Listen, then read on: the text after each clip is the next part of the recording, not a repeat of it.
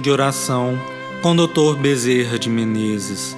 Mensagem do livro Esperança Sempre. Psicofonia recebida pela médium Shirlene Soares Campos no Núcleo Servos Maria de Nazaré. Interpretada por Carmen Mendonça. Música executada pelo violonista Eric Castanho e pela violinista Maria Clara Mesquita.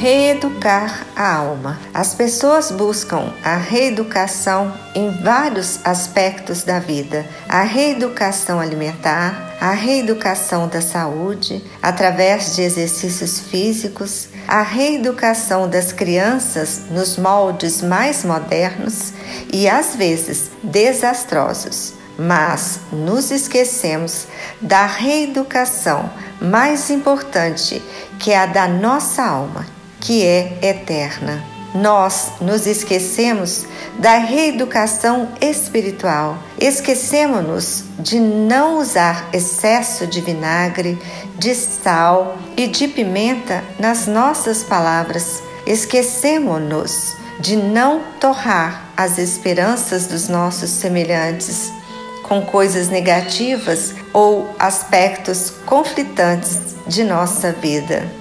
Por isso, devemos nos empenhar em falar um bom dia, de modo que a pessoa sinta um sorriso encorajador. Podemos fazer uma prece por aqueles que são esquecidos e que às vezes podem ser nossos próprios parentes, pois, se estiverem envoltos em energias negativas, a prece pode auxiliá-los a ter uma boa noite de sono. Esta é uma ação muito nobre.